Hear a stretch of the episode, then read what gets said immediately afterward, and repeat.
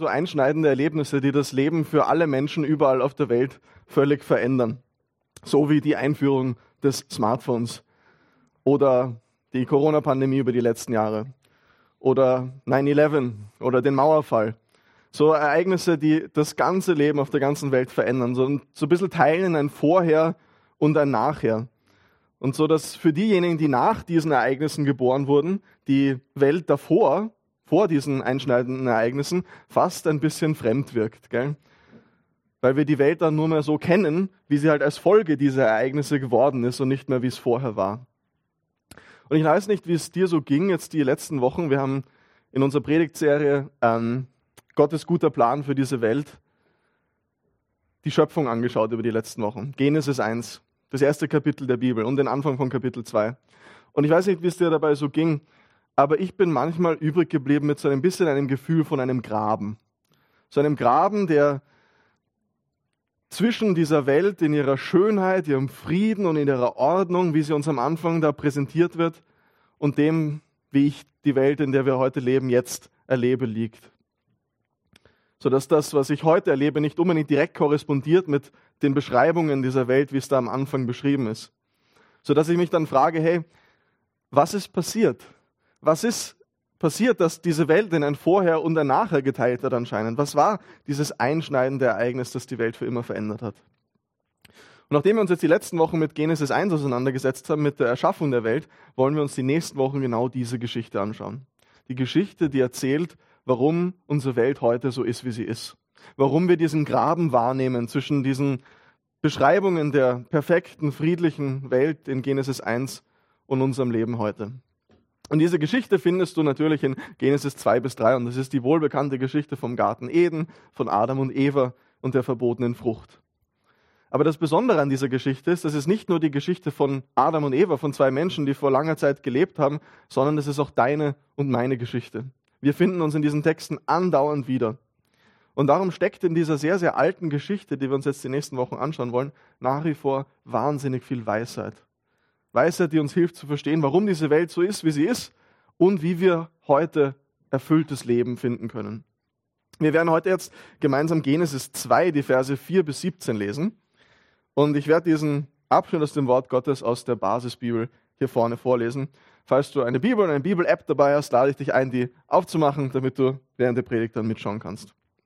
Ich lese Genesis 2, die Verse 4 bis 17 aus der Basisbibel. Da heißt es, das ist die Entstehungsgeschichte von Himmel und Erde.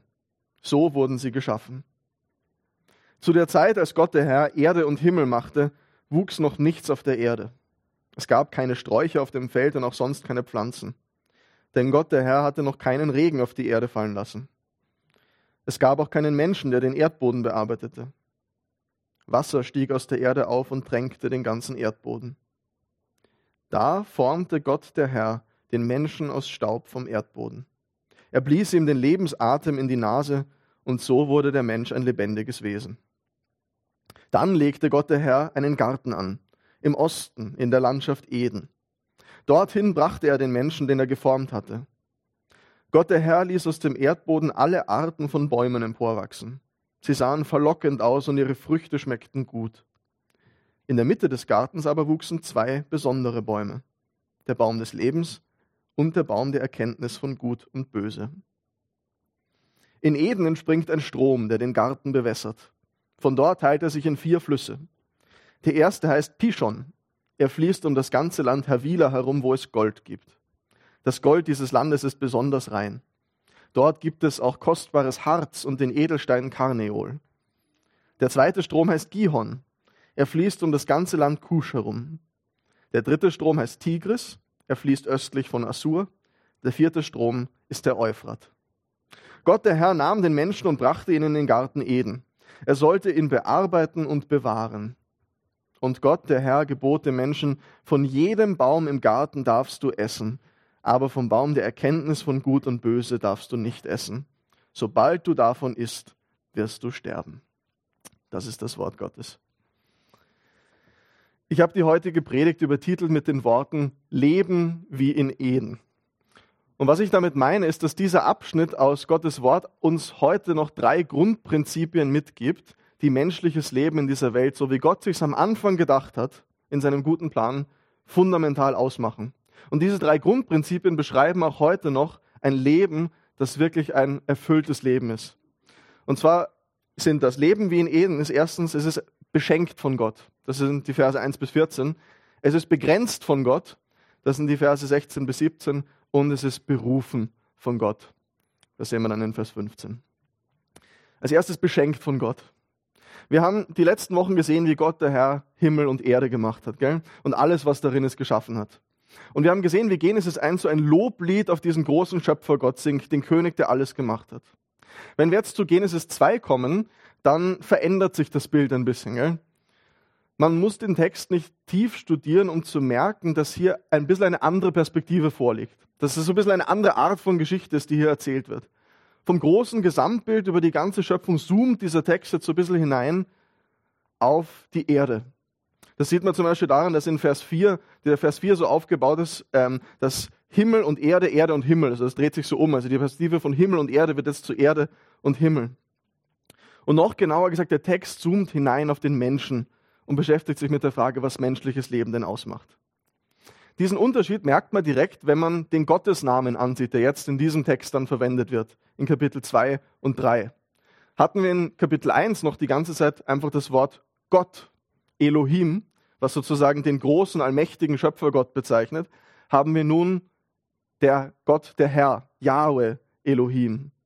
Und diejenigen von euch, die die Bibel gut kennen, die wissen, dass Yahweh, oder was in den deutschen Bibeln mit der Herr in Großbuchstaben sozusagen beschrieben ist, der Name ist, mit dem Gott sich seinem Volk Israel eines Tages vorstellen wird. Das ist der Name des Bundesgottes, der Name des Gottes, der Gemeinschaft und Beziehung zu den Menschen in seiner Schöpfung sucht. Das heißt, im Wechsel von Genesis 1 zu Genesis 2 ist der Fokus jetzt nicht mehr darauf, dass Gott der eine große Gott ist, der alleine die Welt gemacht hat, im Diskurs mit den anderen Schöpfungserzählungen, wie wir es in Kapitel 1 gesehen haben, mit den anderen Göttern aus Mesopotamien, sondern Genesis 2 stellt uns diesen Gott vor als einen nahbaren Gott, der Beziehung sucht.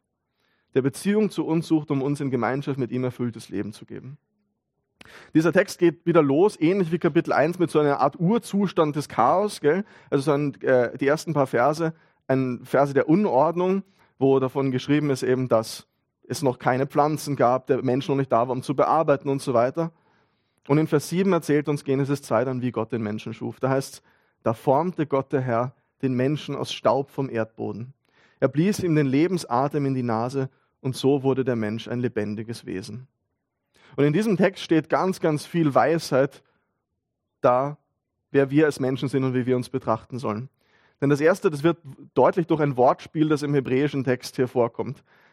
Mensch, das Wort, das hier vorkommt, ist Adam, Adam. Und der Erdboden ist Adama.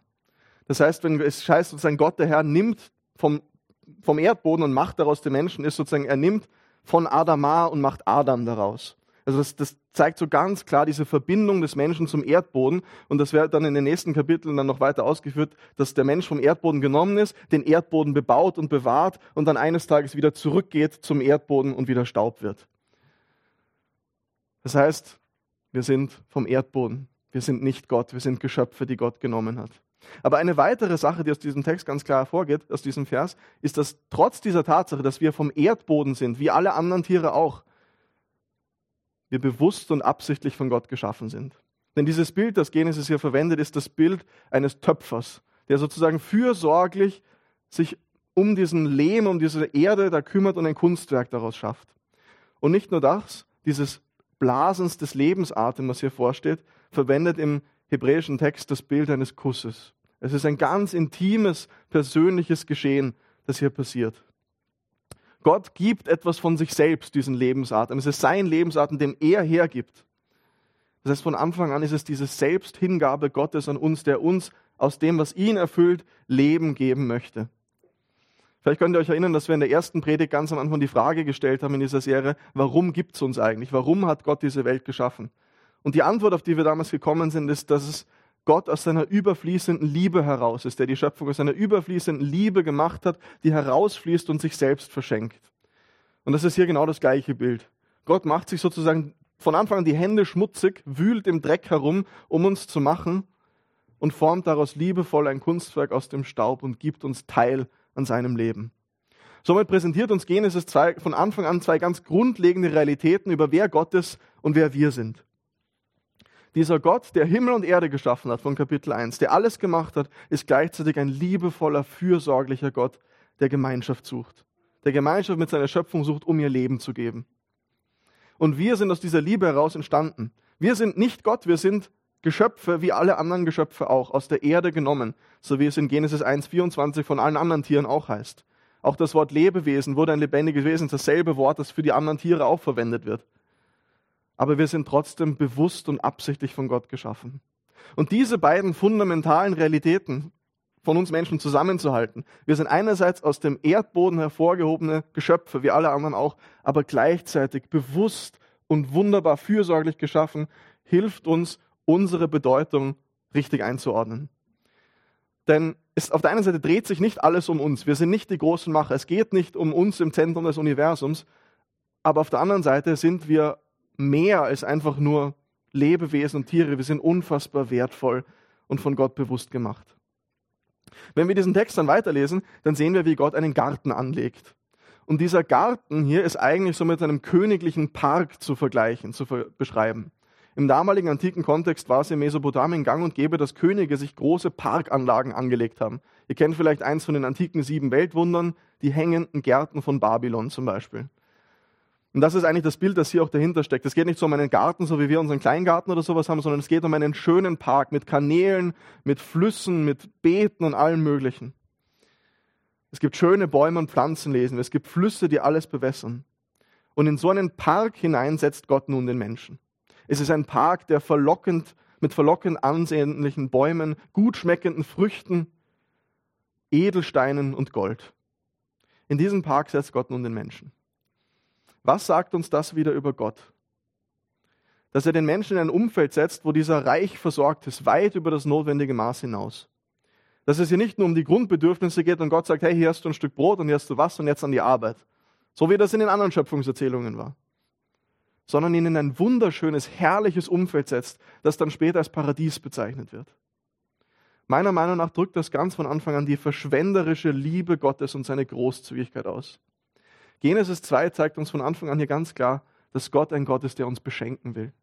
Ein Gott, der es wirklich gut mit uns meint. Ein Gott, der will, dass wir uns freuen und Schönheit und Kreativität, die er in diese Welt hineingelegt hat, genießen. Er ist ein Künstler, der aus Ton wunderbare Gebilde schafft, aus der unbebauten Erde einen wunderbaren Park anlegt und wir sollen uns daran erfreuen. Nun, wie sehr entspricht das deinem Gottesbild? So ein Gott, der sich selbst an uns verschenkt und möchte, dass es uns wirklich gut geht. Ein Gott, der weit über das notwendige Maß hinausgeht in seiner Großzügigkeit, um uns Freude zu geben. Haben wir nicht manchmal so ein bisschen das Bild, dass Gott ein Knauser ist? Knauser, der uns keinen Spaß gönnt, es nicht eigentlich gut mit uns meint, sondern uns nur für einen Zweck haben will und das ist alles, was uns ausmacht? Wenn ich mich persönlich anschaue, dann ist diese Großzügigkeit Gottes, dass es wirklich gut mit mir meint, auch eine der ersten Dinge, die ich anzweifle, wenn es mir schlecht geht. Und wisst ihr was? Es ist auch genau an diesem Punkt, dass dann in Kapitel 3 die Schlange ansetzen wird in dieser Geschichte. Meint Gott es wirklich gut mit dir?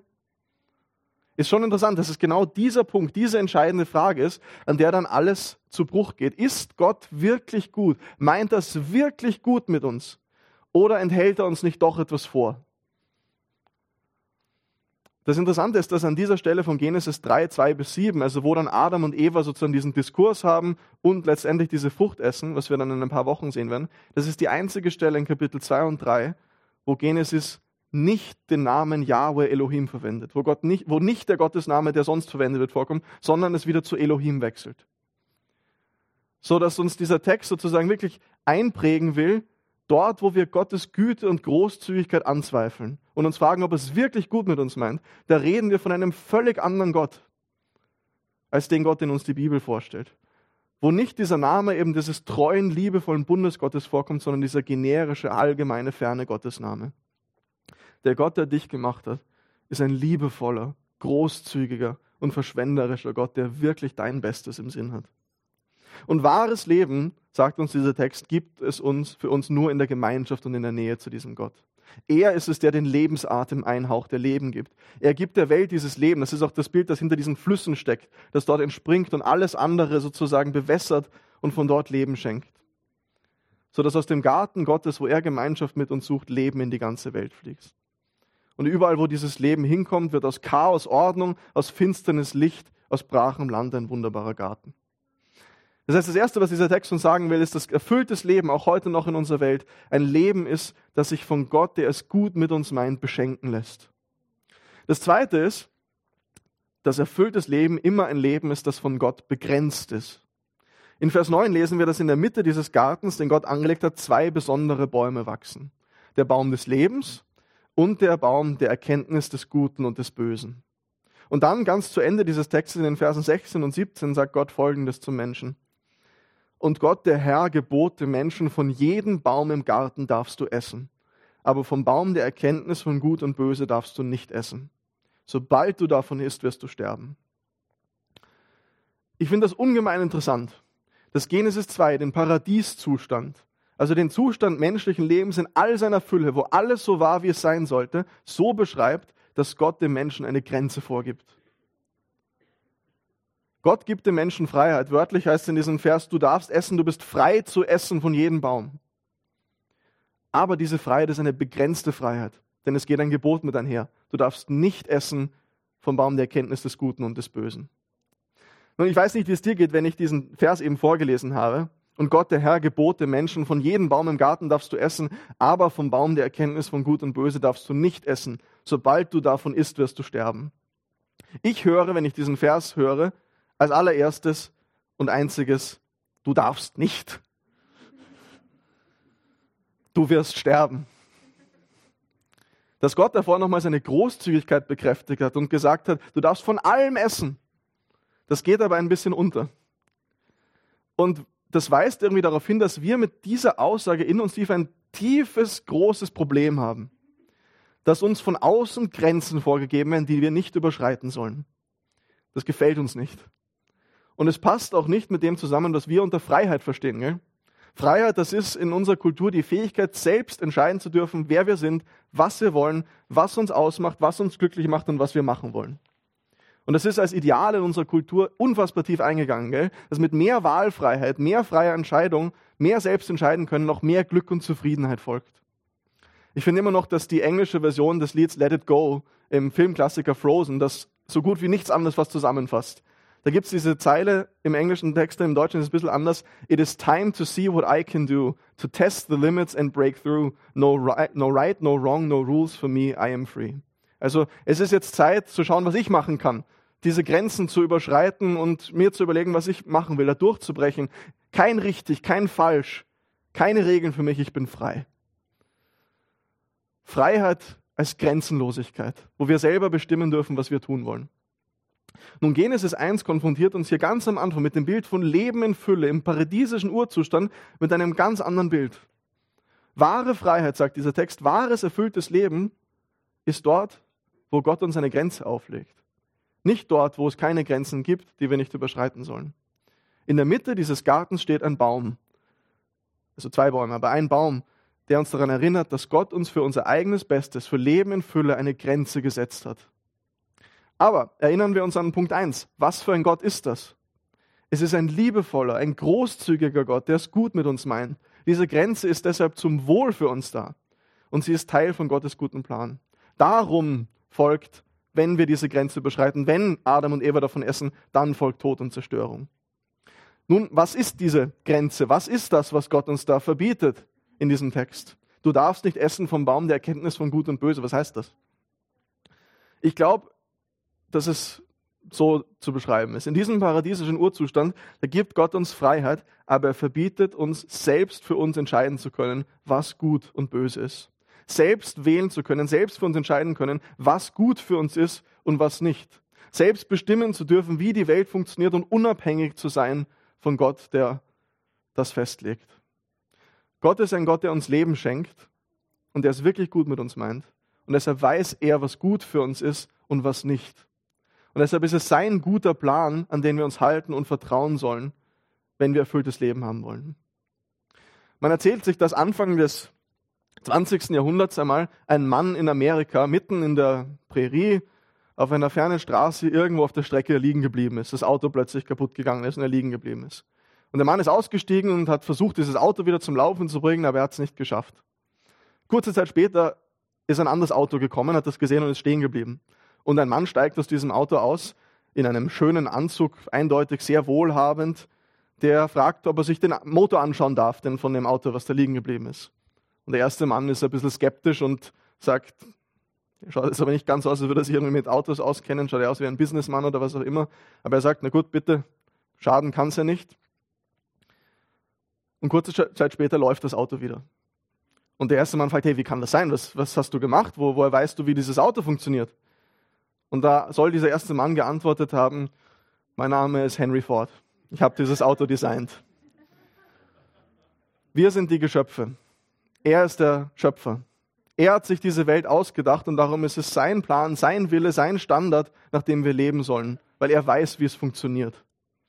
Aber, und das ist das Entscheidende, gerade in dieser Begrenzung, gerade in dieser Begrenzung unserer individuellen Freiheit ist wahre Erfüllung zu finden.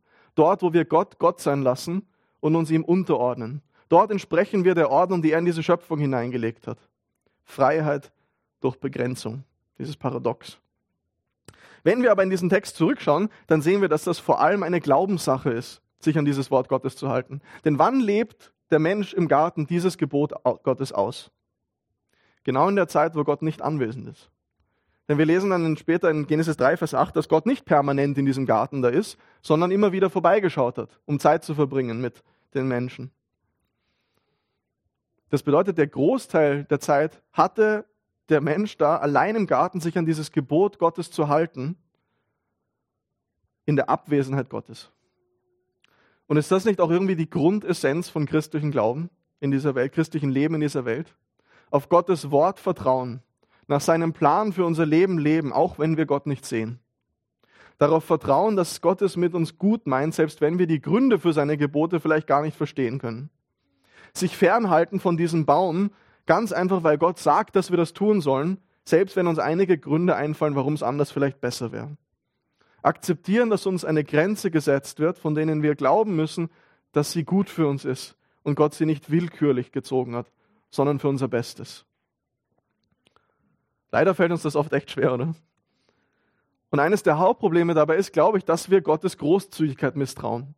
Dass wir nicht glauben, dass dieser Gott es wirklich gut mit uns meint, dass er dieser verschwenderische, uns beschenkende Gott ist, den Genesis 1 uns vorstellt. Denn wenn ich wirklich davon überzeugt wäre, dass er mir mit Gutem überschütten will, dass er mir nichts vorenthalten will, sondern mein Wohl im Blick hat, dann fällt es mir auch leichter, ihm zu vertrauen. Aber genau an dieser Stelle greift dann diese Schlange an, in Kapitel 3 mit dem Zweifel, ob Gott es denn wirklich gut meint. Mit dem Versprechen, dass er uns was vorenthält, und wahres Leben, wahre Erfüllung genau dort zu finden ist, wo Gott uns eigentlich diese Grenze gezogen hat, bei dem, was er uns verboten hat. Am Anfang des 19. Jahrhunderts, da gab es einen Schotten namens Gregor MacGregor. Und dieser Gregor MacGregor ist in der Londoner High Society aufgetreten am Anfang des 19. Jahrhunderts und hat behauptet, ein bisher unentdecktes Stück Land in Zentralamerika gefunden zu haben. Poyes hieß dieses Land. Und er hat gesagt, dieses Land ist ein wahres Paradies. Und er hat abenteuerliche Geschichten erzählt, wie er das entdeckt hat und dann mit den Ureinwohnern sich angefreundet hat und zum Herrn da gemacht wurde und deshalb der König über dieses Land geworden ist. Und dieses Land ist reich an Rohstoffen und an Gold und an Schätzen. Und jetzt müsste man investieren. Jetzt müsste man investieren und anlegen in dieses Land, damit man das heben konnte, dieses fördern konnte. Und er hat sogar einen Reiseführer herausgegeben mit Zeichnungen, so wie er das in diesem Land dort ausgesehen hat, hat Anleihen verkauft Grundstücke dort verkauft und Schiffstickets für Siedler, die dorthin ziehen wollten und hat damit ein wahres Vermögen gemacht. 240 Leute sind hoffnungsvoll dorthin gesegelt. Das Problem war, es war alles erlogen. Das war eine, eine Sumpflandschaft, wo überhaupt nichts da war. Es war Stechmücken und die Siedler sind fast alle gestorben dort. Dieses Land gab es gar nicht. Und der sogenannte Poyes-Betrug, könnt ihr googeln, ging als einer der größten und berühmtesten Finanzbetruge in die Geschichte ein. Was der Teufel hier dann mit Adam und Eva in Kapitel 3 macht, ist nichts anderes. Das Versprechen, wahre Erfüllung jenseits der Grenzen zu finden, die ein Leben im Gehorsam auf Gottes Gebote ausmacht, ist genau das. Ein Betrug. Ein Scam. Aber Adam und Eva fallen drauf rein. Genau wie wir auch. Und der Effekt davon ist, dass wir die Grenze in die Mitte dieses Gartens, die Gott uns gezogen hat, überschreiten. Und so steht dann im Zentrum unseres Lebens, im Zentrum unseres Gartens nicht mehr das Wort Gottes, auf das wir im Glauben vertrauen, sondern wir selbst. Wir werden wie Gott, heißt es dann später, in dem Sinn, dass wir nun selbst im Zentrum unseres Lebens stehen, selbst entscheiden, wo es lang geht, selbst bestimmen wollen, aber damit gleichzeitig Gott selbst, die Quelle allen Lebens, an den Rand verbannen. Aber in diesem Leben, wo wir selbst als Quelle des Lebens für uns fungieren müssen, ohne dass wir das wirklich können, finden wir nicht Leben, sondern Tod. Und die Geschichte erzählt dann später, wie Adam und Eva verbannt werden aus dem Paradies und den Zugang zum Baum des Lebens verlieren. Und als Folge dessen ist dieses Leben, das Genesis 1 und 2 präsentieren, genau nicht mehr das Leben, das wir tagtäglich erleben. Wir sind nicht mehr in Eden, sondern unsere Welt ist voll Chaos und Zerstörung und deshalb gibt es diesen Graben zwischen der Welt, die diese Texte da am Anfang malen, und unserem alltäglichen Erlebens. Und unsere Mitte des Gartens, die Mitte unseres Lebens, bleibt leer. Der Zugang zur Gemeinschaft mit Gott, zum Baum des Lebens, zur Quelle des Lebens ist weg. Und wir alle suchen seitdem das Loch in der Mitte unseres Lebens, in der Mitte unseres Gartens mit irgendwas zu stopfen und zu füllen. Mit was anderem zu füllen, was uns Leben und Erfüllung gibt.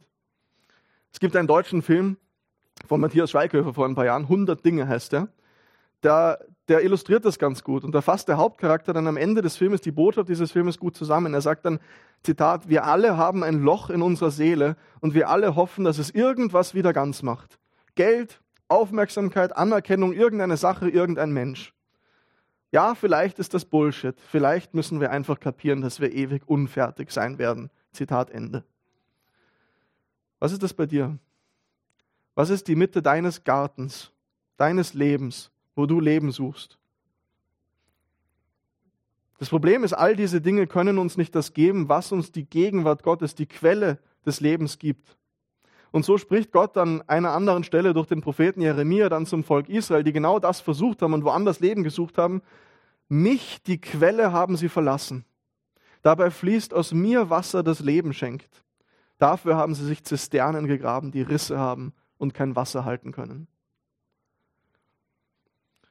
Ein interessantes Detail an unserem Text hier ist, dass wir den geografischen Ort, an dem dieser Garten liegt, der uns in den Versen 10 bis 14 da beschrieben wird, nicht mehr festmachen können. Von diesen vier Flüssen, die da beschrieben werden, in Versen 10 bis 14, kennen wir heute nur noch zwei. Euphrat und Tigris. Pishon und Gihon sagen uns nicht, und es ist unmöglich, das irgendwie genau festzumachen, wo das gewesen ist. Und so können wir diese Gegend von Eden, diese Gegend, die dieses, dieser Text so beschreibt, mit Euphrat und Tigris so ein bisschen festmachen, da in Mesopotamien. Aber den genauen Punkt, wo dieser Garten gewesen sein sollte, der bleibt uns vorenthalten. Der genaue Anknüpfungspunkt, wo dieser Garten auf dieser Erde gewesen sein soll, entzieht sich uns und ist unerreichbar für uns. Und dieses Gefühl von, okay, da ist irgendwas, aber es entzieht sich mir doch immer wieder. Ich glaube, das prägt uns tief in uns alle. Irgendwie liegt in allen von uns diese Sehnsucht nach diesem Urzustand, der am Beginn der Menschheit gewesen ist, nach wirklich erfülltem Leben in einer Welt ohne Tod und Zerstörung drinnen. J.R.R. Tolkien, der berühmte englische Autor und Christ, hat das mal folgendermaßen zusammengefasst in einem Brief an seinen Sohn. Wir alle sehnen uns nach Eden und wir erhaschen immer wieder flüchtige Blicke davon. Unser ganzes Wesen in seiner besten und ursprünglichsten, in seiner sanftmütigsten und menschlichsten Form ist immer noch in dem Gefühl gebadet, im Exil zu sein. Das ist der Grund, warum wir Fantasy-Geschichten so lieben, schreibt er dann später in einem Essay. Weil sie Dinge in uns anstoßen, die uns alle betreffen. Weil sie auf die Geschichte hinter allen Geschichten anspielen, die tiefe Sehnsucht in unseren Herzen nach dieser Welt, die eines Tages, die einmal gewesen ist, wie Gott sie sich einst gedacht hat, aber die uns verloren gegangen ist. Dadurch, dass Adam und Eva und wir alle Gott misstrauen und der Lüge glauben, dass er es nicht gut mit uns meint. Und dass seine Grenzen für unser Leben, unser Leben einschränken und uns etwas vorenthalten. Leben wie in Eden, erfülltes Leben ist ein Leben, das beschenkt ist von Gott. Und das begrenzt ist von Gott. Das Letzte und das, mit dem ich schließen möchte, ist, dass erfülltes Leben ein Leben ist, das berufen ist von Gott. Gott hat den Menschen damals nicht in diesen Garten gesetzt, damit dieser auf der faulen Haut liegt und einfach nichts macht. Der Alex hat letzte Woche schon über die Rolle von Arbeit gesprochen, die keine Folge des Sündenfalls ist, sondern zur guten Ordnung der Schöpfung gehört. Für, für erfülltes menschliches Leben ist es ungemein wichtig, eine Aufgabe zu haben, gell? Diese Aufgabe, die Gott uns gegeben hat, nachzukommen. Und da heißt es in Genesis 2,15, Gott der Herr nahm den Menschen und brachte ihn in den Garten, er sollte ihn bearbeiten und bewahren. Und weil der Alex letzte Woche schon viel über Arbeit und den Wert und die Würde von Arbeit gesprochen hat, werde ich darauf jetzt nicht mehr eingehen, aber ich möchte auf einen anderen Aspekt hinweisen. Diese beiden Begriffe, bebauen und bewahren, kommen im Alten Testament extrem viel vor. Und zwar fast immer werden sie für die Arbeit verwendet, die die Leviten am Tempel oder an der Stiftshütte tun. Die Leviten, das sind die, der eine Stamm Israels, der dafür auserwählt wurde, sozusagen den Priesterdienst zu versehen. Überhaupt finden sich in diesem Kapitel Genesis 2 ganz, ganz viele Parallelen zu den Berichten von der Planung und der Erbauung der Stiftshütte und Elemente von Tempelsymbolik. Im damaligen antiken Kontext standen Flüsse und ein Garten mit Edelsteinen und Gold, das war immer rund um Tempel herum. Die Gegenwart Gottes ist dort. Und umgekehrt, wenn du die Berichte zum Bau der Stiftshütte und der Tempelgestaltung in Arte liest, dann begegnen auch ganz viele Parallelen zu diesen Texten, Genesis 1 und 2. Zum Beispiel kannst du nachlesen in Leviticus und so weiter. Ich weiß, nicht sonderlich spannend, aber in diesem Fall theologisch wichtig. Ähm, ganz viele Parallelen zur Schöpfung und zum Garten Gottes in diesen Berichten von der Stiftshütte und vom Tempel. Warum? In Eden lebte der Mensch in Gemeinschaft mit Gott und er hatte erfülltes Leben, wahres, erfülltes Leben aus der Gemeinschaft mit dem Schöpfer. Aber diese Gemeinschaft haben wir Menschen verworfen, weil wir Gott misstrauen und uns nicht von ihm begrenzen haben lassen wollen. Wir wollen unabhängig sein. Aber in diesem Drang nach falsch verstandener Freiheit haben wir das Wertvollste verloren, das wir hatten. Den Zugang zur Gegenwart Gottes. Die Gemeinschaft mit Gott als Quelle des Lebens. Aber ab Genesis 3, Vers 8 erzählt uns die Bibel die Geschichte, wie Gott uns nachgeht. Das geht mit der Frage, Adam, wo bist du? In Genesis 3, Vers 8 los und zieht sich von da an durch die ganze Bibel die Geschichte, wie Gott seinen guten Plan, den er für uns hat, nicht wegen unserem Versagen wegwirft, sondern in seiner Liebe einen Weg schafft, wie wir wieder Gemeinschaft mit ihm haben können. Wie wir wieder in seiner Gegenwart volles ewiges Leben haben können. Und in der Stiftshütte und im Tempel ist Gott zum allerersten Mal wieder gegenwärtig unter seinem Volk, unter dem von ihm auserwählten Volk Israel. Daher diese Edensymbolik. Gemeinschaft mit Gott ist wieder möglich. Unter großen Auflagen. Niemand kann in seine Gegenwart treten, außer dem Hohepriester einmal jährlich, nachdem er Opfer darbringt, weil unsere Sünde, unsere Scheitern, unser böses Herz Gemeinschaft mit dem heiligen Gott unmöglich macht. Aber wenn man diese, die Bibel weiter liest, dann wird dann deutlich, dass all dieser Opferkult um die Stiftshütte und den Tempel herum eigentlich nur ein Bild ist, um uns auf das größte Ereignis vorzubereiten, das es in dieser Welt je gab. Das Ereignis, das sogar unsere Zeiteinteilung in vorher und nachher geteilt hat. Denn eines Tages steht außerhalb von Jerusalem wieder ein Baum. Und auch dieser Baum ist ein Baum des Lebens. Aber es hängt keine Frucht dran, sondern ein Mann, Jesus selbst. Derjenige, wie wir vor zwei Wochen gehört haben, der das vollständige Ebenbild Gottes ist, der die herrliche Gegenwart Gottes in diese Welt hineinbringt und, so wie es dann in Johannes 1 heißt, unter uns wohnt, in Anspielung auf die Stiftshütte. Jesus hängt an diesem Baum und stirbt. Aber als er stirbt, was passiert dann? Der dicke Vorhang, der das Allerheiligste im Tempel abgetrennt hat, dort wo die Gegenwart Gottes war, der das unzulänglich gemacht hat, der reißt durch. Als Jesus stirbt, reißt dieser Vorhang, der die Gegenwart Gottes trennt von seinem Volk durch. Und der Hebräerbrief erklärt dann, was das bedeutet. Durch das Blut, das Jesus als Opfer dargebracht hat, haben wir freien Zugang zum Heiligtum. Er hat uns einen neuen Weg eröffnet, der zum Leben führt. Dieser Weg führt durch den Vorhang hindurch, und zwar dadurch, dass er Mensch geworden ist. Durch Jesu Tod kann der Mensch wieder in die Gegenwart Gottes treten. Aber es geht dann noch weiter. In den letzten Monaten haben wir uns mit der Apostelgeschichte auseinandergesetzt, gell? Und wir haben gelesen, wie Jesus auferstanden ist von den Toten, wieder aufgefahren ist in den Himmel, weil er die Quelle des Lebens, Gott selbst, nicht vom Tod gehalten werden konnte. Und er damit die Macht über den Tod bricht. Und Jesus kehrt zurück zum Vater, aber er schickt uns seinen Geist, der in uns lebt. Wie Gott uns in Genesis 2 seinen Lebensatem gegeben hat, bekommen nun alle, die Jesus nachfolgen, seinen Geist, der in uns lebt. Sodass die Gegenwart Gottes wieder mitten in uns wohnt, in uns drinnen. Und dieser Geist wird als eine Anzahlung bezeichnet in der Bibel, als ein Vorgeschmack auf die neue Welt, die Gott eines Tages schaffen wird. Und diese neue Welt beschreibt die Offenbarung am Ende der Bibel dann folgendermaßen. Der Engel zeigte mir einen Fluss mit dem Wasser des Lebens Der Fluss war klar wie Kristall und entsprang dem Thron Gottes und des Lammes. Mitten zwischen der Hauptstraße und dem Fluss und an dessen beiden Ufern wachsen Bäume des Lebens. Die Bäume tragen zwölfmal Früchte, jeden Monat bringen sie Früchte hervor, und die Blätter der Bäume dienen den Völkern zur Heilung. Es wird nichts mehr geben, das unter einem Fluch steht. Der Thron Gottes und des Lammes wird in der Stadt stehen. Ihre Bewohner werden Gott dienen und ihn anbeten. Und auch hier wieder, gell, dieselben Symbole. Fluss, Bäume des Lebens, Gegenwart Gottes. Und wenn du diese Texte sonst in der Offenbarung noch liest, Edelsteine und Gold und alles mögliche, genau diese gleichen Symbole, die in Eden, im Tempel und dann in der Gegenwart Gottes, wo Gott in der neuen Schöpfung Gemeinschaft mit uns hat, da sind. Das wird eines Tages Realität sein. Jesus wird wiederkommen und wir werden mit ihm in einer neuen Schöpfung in seiner Gegenwart leben. Aber bis dahin hast du als Nachfolger Jesu die Aufgabe, die Gegenwart Gottes, die in dir lebt, in diese zerbrochene Welt jenseits von Eden zu tragen. Die Menschen um dich herum tragen alle diese Sehnsucht in sich nach diesem Ursprungszustand, ob sie es benennen können oder nicht, nach dem Eden, das einmal war. Wir alle haben dieses Loch in uns, das nur die Gegenwart Gottes in unserem Leben füllen kann. Und als Nachfolger Jesu hast du die Gegenwart Gottes in dir. Wo du, in, wo du hingehst, geht Gott mit. Und du bist berufen dazu, diese Gegenwart in diese Welt hinauszutragen. In eine Welt, die sich nach Heilung sehnt, nach Barmherzigkeit, nach Frieden, bist du berufen, ein Leben in der Gegenwart Gottes zu führen. Ein Leben wie in Eden. Und zwar in deinem ganz normalen Alltag.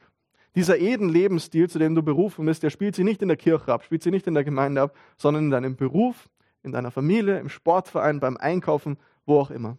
Egal, was du arbeitest, ob du Investmentbanker, Schuster oder Haushaltshilfe oder Lehrerin bist.